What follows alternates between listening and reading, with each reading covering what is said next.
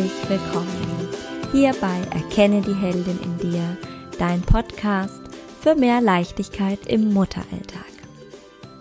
Hier ist wieder Susanne und ich freue mich, dass du eingeschalten hast, um dir diese Folge anzuhören.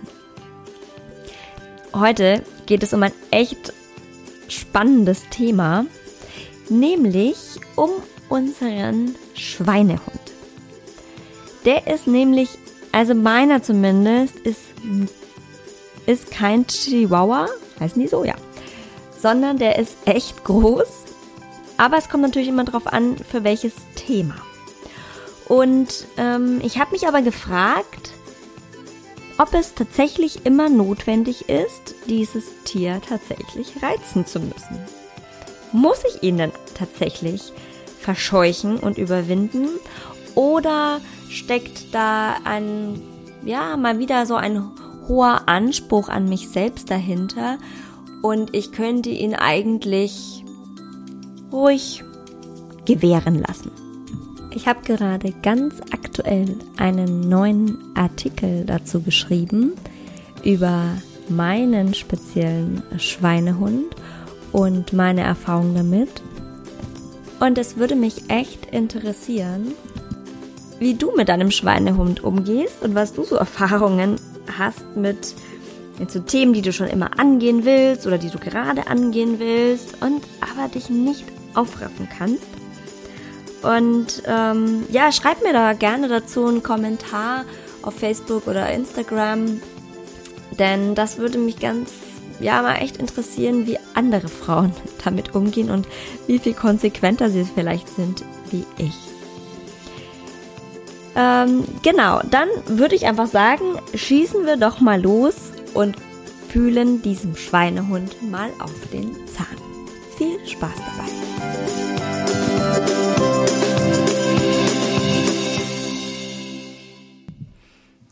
Kennst du die Situation, dass du mit deinen Kindern spielst und dein T-Shirt rutscht hoch und du merkst, wie dein nackiger Bauch so ein bisschen über den Hosenbund hängt? Also, der hängt jetzt bei mir nicht einen Meter runter oder so, ja, aber das drückt sich so raus und du willst auf gar keinen Fall, dass das irgendjemand anfasst oder sieht. Oder auch wunderschön, hatte ich gerade erst die Szene in der Dusche. Meine Tochter, Mama, duschst du? Ja, wie du siehst. Nackig? Ja. Mit deinem dicken Popo? Boah. Dankeschön. Ja, mit meinem dicken Popo. Und nein, das will Mama nicht gerne hören, auch wenn sie um seinen Umfang weiß. Mann. Ich nehme mir echt seit Wochen vor, dass ich um 6 Uhr aufstehe und laufen gehe. Gar nicht lang. Nur eine kurze Runde. Ja, und danach stelle ich mir das so vor, dass ich mich dann auf unser Sofa sitze oder auf den Boden und mit der Meditation anfange. Ich würde nämlich unglaublich gerne mal endlich mit Meditieren anfangen, weil überall hört und liest man, dass man das unbedingt machen sollte, weil es einen alles deutlicher, entspannter sehen lässt und einen gelassener macht. Mega, brauche ich. Oder einfach mal Yoga, ja? In beides müsste ich einsteigen und ich fände das super, wenn ich das auch in meine Morgenroutine mit einführen könnte. Oder dass ich mir einfach mal wieder eine Reiki-Behandlung selber gebe. Aber nichts von dem ist bisher Realität geworden. Ich stelle mir wirklich jeden Abend den Wecker und wenn ich morgens aber aufwache, schon etwas früher, dann schalte ich direkt, weiß ich, oh Gott, nee, ich kann auf gar keinen Fall in einer halben Stunde aufstehen, stelle ich den Wecker wieder aus. Oder wenn er dann um 6 Uhr klingelt, dann drücke ich so schnell auf Stopp, dass es kein Mensch merkt und ich direkt weiter schlafen kann. Ich krieg es einfach nicht hin. Keine Chance. Mein Schweinehund hat es sich vor dem Bett so gemütlich gemacht, dass ich es nicht wage, über ihn drüber zu steigen und ihn zu überwinden. Keine Chance. Und natürlich habe ich auch einen Schuldigen gefunden. Logo. Meinen Sohn.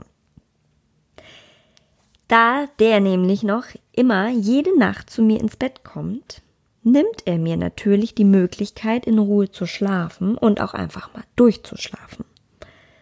Ich wandere jede Nacht in sein Zimmer, um erst ihn holen zu können, ne, weil der feine Herr möchte ja nicht selber rüberlaufen, zumindest sehr selten.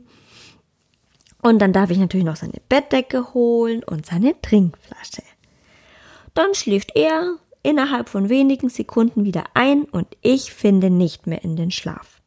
Ich habe keinen Platz, mir ist zu warm und ständig bekomme ich irgendeinen Fuß oder einen Arm ins Gesicht geschlagen. Super Geschichte. Und wer kann da bitte eine Stunde, bevor der Verstand weiß, dass er wirklich aufstehen muss, und mein Verstand ist an der Stelle wirklich pleatsch, auch schon um 5 Uhr morgens oder wann auch immer ich da aufwache, dass der dann auf den Wecker hört und seine Laufsachen mit Freude anzieht? Wer, wer macht denn das? Also ich muss immer erst einen mega Rappel bekommen, bevor ich mich überwinden kann. Und wenn ich dann aber mal aufgestanden und joggen bin, dann weiß ich, dass es ein geniales Gefühl sein wird und ich fünf Zentimeter über dem Boden schweben werde vor lauter Stolz. Ich weiß das, ich hab's ja auch schon alles mal gemacht. Aber wie schaffe ich es denn nun endlich über dieses Biest zu klettern? Ich bin eigentlich normalerweise schon der Mensch, der sagt, einfach machen. Du weißt, dass du das tun willst und du weißt auch, dass da dieser Schweinehund in dir ist und dass alle Stimmen gerade dagegen sind. Egal, überwinde dich, mach einfach. Und das habe ich auch bisher immer getan. Aber nicht um 6 Uhr morgens. Und jetzt könnte man natürlich sagen, dass ich dann halt einfach zu einer anderen Uhrzeit gehen soll. Aber das, das geht halt auch nicht so einfach. Sobald die Kinder wach sind, geht es eigentlich nicht mehr. Weil danach muss und will ich arbeiten. Und da habe ich keine Ruhe, um laufen zu gehen. Es dauert mir einfach zu lange. Nachmittag fällt aus und am Abend geht es auch erst, sobald die Kinder im Bett sind. Und nur leider wird es da halt mittlerweile jetzt echt schon dunkel. Ne, der Sommer ist ja fast vorbei. Und da muss ich zugeben, dass ich da ein richtiger Schisser bin. Ich renne doch nicht im Dunkeln allein durch den Stadtpark.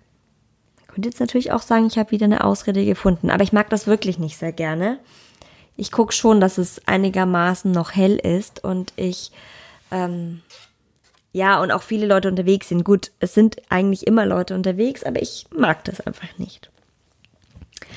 Und jetzt ist der Punkt erreicht, an dem ich eigentlich für mich selbst den Coach rausholen müsste. Hm? Weil das ist ja auch immer sehr interessant, dass man für alle anderen die schlauen Ratschläge und Empfehlungen parat hat, nur für sich selbst nicht. Okay, dann kommen jetzt hier also meine Empfehlungen an mich selbst. Und wenn du möchtest, kannst du sie dir natürlich auch für dich notieren. Also, erster Schritt.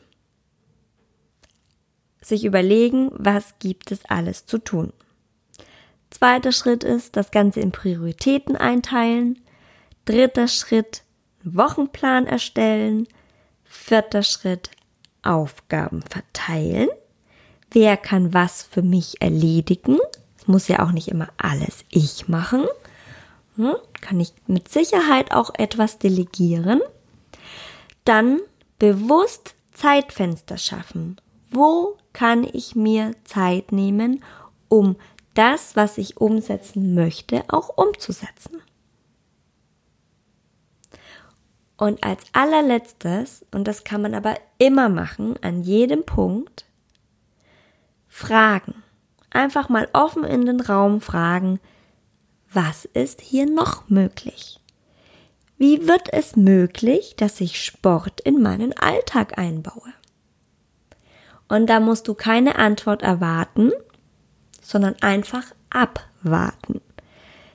Wenn man immer wieder in diese Frage geht, dann tun sich plötzlich Möglichkeiten auf, an die du vielleicht vorher gar nicht gedacht hast. Und tatsächlich hat sich für mich auch eine Lösung ergeben. Zumindest habe ich mir da theoretisch mal eine ausgedacht. Also, da es mir ja sehr wichtig ist, mit dem Laufen wieder anzufangen, muss ich meinem Mann erstmal die Lage erklären und ihm dann eröffnen, dass ich dreimal in der Woche um 7 Uhr laufen gehe. Und dann einfach die Kinder etwas später fertig machen werde. Das geht. Weil meistens äh, brauchen die eh länger, um richtig wach zu werden und dann tüddeln sich rum und gehen erst noch irgendwie ein bisschen spielen und bis ich die dann fertig mache, da bin ich, also da kann ich auch laufen gehen, 20 Minuten. Und dann muss ich ja auch nicht direkt unter die Dusche hüpfen. Es ist eh besser, wenn man erstmal ein bisschen abdampft. Und das kann ich dann eben auch erst auch ein bisschen später legen. Und sobald dann eben die Kinder mit meinem Mann aus dem Haus sind, dann kann ich die verbleibenden, also meistens ist so gegen halb neun und um neun starte ich meinen Arbeitsalltag. Und dann kann ich eben diese verbleibenden 30 Minuten zum Duschen verwenden und ich kann auch in mich gehen, ich kann ein bisschen meditieren, ich muss ja nicht gleich eine Stunde meditieren und man kann das auch splitten, eine Morgenmeditation und eine Abendmeditation. Auf jeden Fall einfach mit einem etwa erstmal anfangen. Und an dem Tag, an dem meine Schwiegereltern die Kinder übernehmen, das ist nämlich eigentlich fast jede Woche so, dass an einem Nachmittag meine Schwiegereltern kommen und die, die Kinder nehmen, also von der Kita abholen und dann den Nachmittag mit ihnen verbringen, da kann ich es dann auch mal schaffen, mir einen Yogakurs zu suchen. Weil das habe ich echt schon lange vor. Das wünsche ich mir schon sehr lange und habe es irgendwie noch nicht wirklich gebacken bekommen. Und sobald es dann sowohl am Morgen als auch am Abend für mich einfach zu dunkel wird, um allein durch den Park zu joggen, dann kann ich mir einfach Mittagspausen in der Woche zum Joggen reservieren. Drei Stück, das reicht ja erstmal, wenn ich dreimal in der Woche laufen gehe und dann kann ich ja auch am Wochenende noch eine Einheit dranhängen, da ist es eh super einfach. Und wenn ich mal das, Mittagwecken, das Mittagessen einmal weglasse, ist es auch nicht so wild. Dann essen kann ich auch, wenn die Kinder um mich rum sind. Laufen geht wiederum nicht. Und ja, soweit erst einmal der grobe und theoretische Plan. Jetzt geht es dann eben an die Umsetzung. Da passt es ja ganz gut, dass wir am Wochenende in den Urlaub fahren. Und da habe ich direkt schon wieder eine Ausrede gefunden, warum ich das erstmal nicht einhalten kann. Aber danach. Im September geht's los. Ganz bestimmt. Ich habe manchmal die Befürchtung, dass ich die echt die inkonsequenteste Person auf Erden bin. Und dass es so niemals was mit meinem Wunsch wird, einmal zufrieden Wäsche kaufen zu gehen. Nachdem ich durch das, ne, also was, einmal zufrieden Wäsche kaufen zu gehen, dann muss ich ja erklären, warum ich das will, weil ich will erst dann richtig Wäsche kaufen gehen, wenn ich wieder in Form bin. Also wenn da so wenn der Bauch ein bisschen wieder flacher ist und die Höcke auf der Seite dann nicht so über diese schöne Wäsche äh, drüber gehen. Naja, also ich will das nicht weiter ausführen. Ich glaube, ihr wisst, was ich meine. Und dann, wenn ich darüber immer mal so rede, dann kommt mir allerdings Folgendes in den Sinn. Muss es eigentlich sein, dass ich so denke? Muss ich den Schweinehund tatsächlich überwinden? Warum bin ich denn eigentlich so unzufrieden? Okay, ich bin nicht mehr so schlank wie in den Zwanzigern. Und ja, das ein oder andere Gramm könnte ich gut und gerne wieder verlieren. Aber ich wiege jetzt keine 90 Kilo. Bei meiner Körpergröße wohlgemerkt. Aber ist das dann nicht alles irgendwie zweitrangig? Ich meine, gerade ich weiß ja eigentlich, was wirklich äh, wichtig ist, ne? mit den Erfahrungen, wie schnell man von heute auf morgen, wie schnell sich da das Leben verändern kann durch eine plötzliche Krankheit zum Beispiel. Aber ich frage mich da echt, welche Wahrheit will ich da denn leben bzw. vorspielen? Sind denn andere Dinge eben nicht gerade deutlich wichtiger als ein flacher Bauch? Muss ich mich da echt zu reinstressen? Meinen Kindern ist es tatsächlich komplett egal. Die sehen das ja nicht mal. Ne? Also jetzt bis auf diesen Spruch mit dem Popo, aber da wusste meine Tochter ja gar nicht, was sie da sagt oder wie sie das einzuordnen hat. Ne? Also die bewertet das ja auch überhaupt nicht.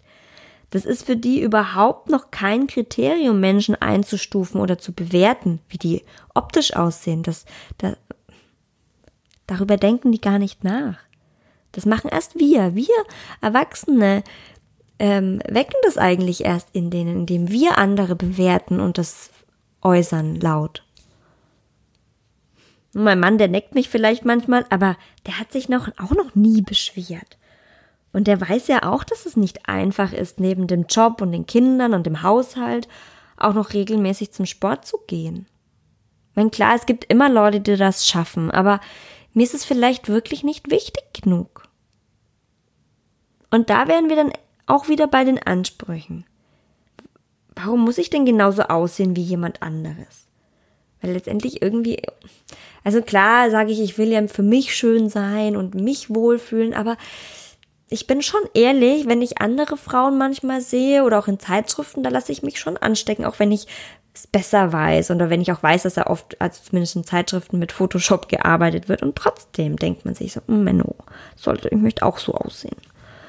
Aber eine Frau, die in, in, mit einer in meinen Augen perfekten Figur, die hat mit Sicherheit aber an anderer Stelle irgendwas, mit dem sie nicht zufrieden ist. Es ist nicht immer alles perfekt und das muss es vor allem auch nicht sein. Es gibt auch nicht umsonst Bücher mit den Titeln Ein Scheiß muss ich oder Am Arsch vorbei ist auch ein Weg. Und genau so ist es. Einen Scheiß muss ich. Was ich muss, ist einen Blick für hinter die Kulissen zu entwickeln. Was steckt hinter der vermeintlich perfekten Figur, dem perfekten Job, dem perfekten Mann, dem perfekten Leben, das eine andere Frau hat? Das wird ja auch immer nach außen hin sagt doch kaum jemand, was nicht perfekt läuft. Gerade durch die sozialen Medien werden wir da immer, kriegen wir den Eindruck, die sind immer nur am dem tollsten Essen, und die sind nur im Urlaub und alles ist immer super klasse. Und die wenigsten sagen wirklich, was los ist. Warum auch, ja? Und außerdem, was steckt denn alles hinter und vor allem in mir? Das ist doch die entscheidende Frage und das muss ich nach, nach vorne bringen. Und das möchte ich auch gerne dir ans Herz legen. Schau dich an. Was steckt in dir? Wer bist du? Was zeichnet dich aus? Warum sind andere mit dir befreundet? Warum bist du schön? Was liebt dein Partner an dir? Und woran, worin bist du richtig gut? Was leistest du jeden Tag? Und wer willst du sein? Eine Freundin von meinen Eltern, die hatte mir angeboten, gerade mal ein Porträt über mich zu schreiben. Und dafür sollte ich ihr ähm, noch ein paar Informationen über mich geben. Ich war echt erstaunt, wie viel mir tatsächlich über mich eingefallen ist. Und ich war noch erstaunter, was dann über mich herausgekommen ist, also wie sie das wiederum interpretiert hat. Das hat richtig gut getan, einmal runterzuschreiben, was mich ausmacht. In meinen Augen auch. Und da war der dicke Popo plötzlich Nebensache. Der ist dann nirgendwo aufgetaucht. Und ich kann dich nur dazu einladen, das mir einmal gleich zu tun. Schreib das mal auf, was dich ausmacht. Und nimm, nimm ruhig diese Fragen, die ich gerade gestellt habe, und nimm sie als Anleitung. Schreib auf, was dich bewegt und was dich motiviert, was du ablehnst, was dich antreibt. Was sind spezielle Eigenheiten? Hast du sowas überhaupt? Hast du eine Schwäche für Schokolade oder begeisterst du dich für Fastenwanderung, für Schmetterlinge oder irgendwelche alten Kulturen? An welchen Orten bist du gerne? Und wo kommst du zur Ruhe? Wo tobst du gern mit deinen Kindern? Vielleicht hast du auch deine eigene Philosophie darüber, was das Leben ist, was Liebe ist, was Menschen für dich bedeuten. Und Du wirst erstaunt sein, was du alles über dich entdecken wirst und was für ein wunderbarer Mensch du bist. Der Schweinehund ist trotzdem ein störrischer und nerviger Begleiter. Und ab und zu sollte man ihm tatsächlich seinen Platz weisen. Nämlich vor der Tür. Also, der kann sich dann ab und zu schon echt mal verdrücken. Denn es gibt auch kaum etwas, das aufbauender wirkt, als etwas anzugehen, das man sich vorgenommen hat. Und da sollte man sich schon auch nicht nur drauf ausruhen, ich lasse den Schweinehund jetzt da, wo er ist. Ich bin immer der Meinung, dass man etwas ändern sollte, wenn man unzufrieden ist. Aber nicht, ohne diese Unzufriedenheit zu hinterfragen und ob sie wirklich gerechtfertigt ist. Denn nur wenn es wirklich deine ist, dann solltest du dich auf den Weg machen. Und bitte vergiss nicht, jede Mutter ist eine Heldin. Auch du. Ja, das war's von mir zum Thema Schweinehund.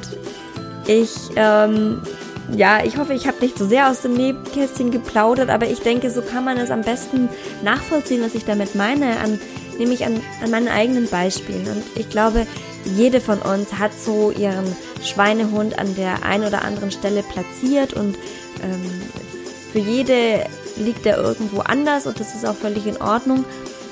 Aber ich glaube auch, dass manchmal uns unsere Ansprüche da im Weg sind. Und manchmal braucht es gar nicht, dass wir uns so selbst fertig machen, um ihn zu überwinden und sagen, das muss jetzt aber, und oh, ich bin so schwach und ich, kann doch nicht sein, dass ich das nicht hinbekomme. Ja, mein Gott, dann willst du es vielleicht auch wirklich nicht doll genug. Und dann ist es auch okay, dann suchst du dir eine andere Geschichte, auf die du dich stürzen kannst. Sei äh, liebevoller zu dir, hab Mitgefühl mit dir und ähm, ja, und hab Verständnis für dich. Du musst nicht perfekt sein, du musst nicht alles sofort umsetzen, mach es in deinem Tempo, aber lass dich auch nicht hängen, weil das macht auch unzufrieden. Wenn man zu viele Sachen sich vornimmt und sie nie angeht und nie umgesetzt bekommt, dann macht das auch nicht zufrieden. Dann wollte ich noch sagen, dass ich mich natürlich noch freuen würde, wenn du mir nach der Folge kurz bei iTunes eine gute Bewertung gibst. Und dann bleibt mir nur noch zu sagen, dass ich mich freue, wenn wir uns nächste Woche wieder hören. Und bis dahin wünsche ich dir eine schöne Zeit. Mach's gut, deine Susanne.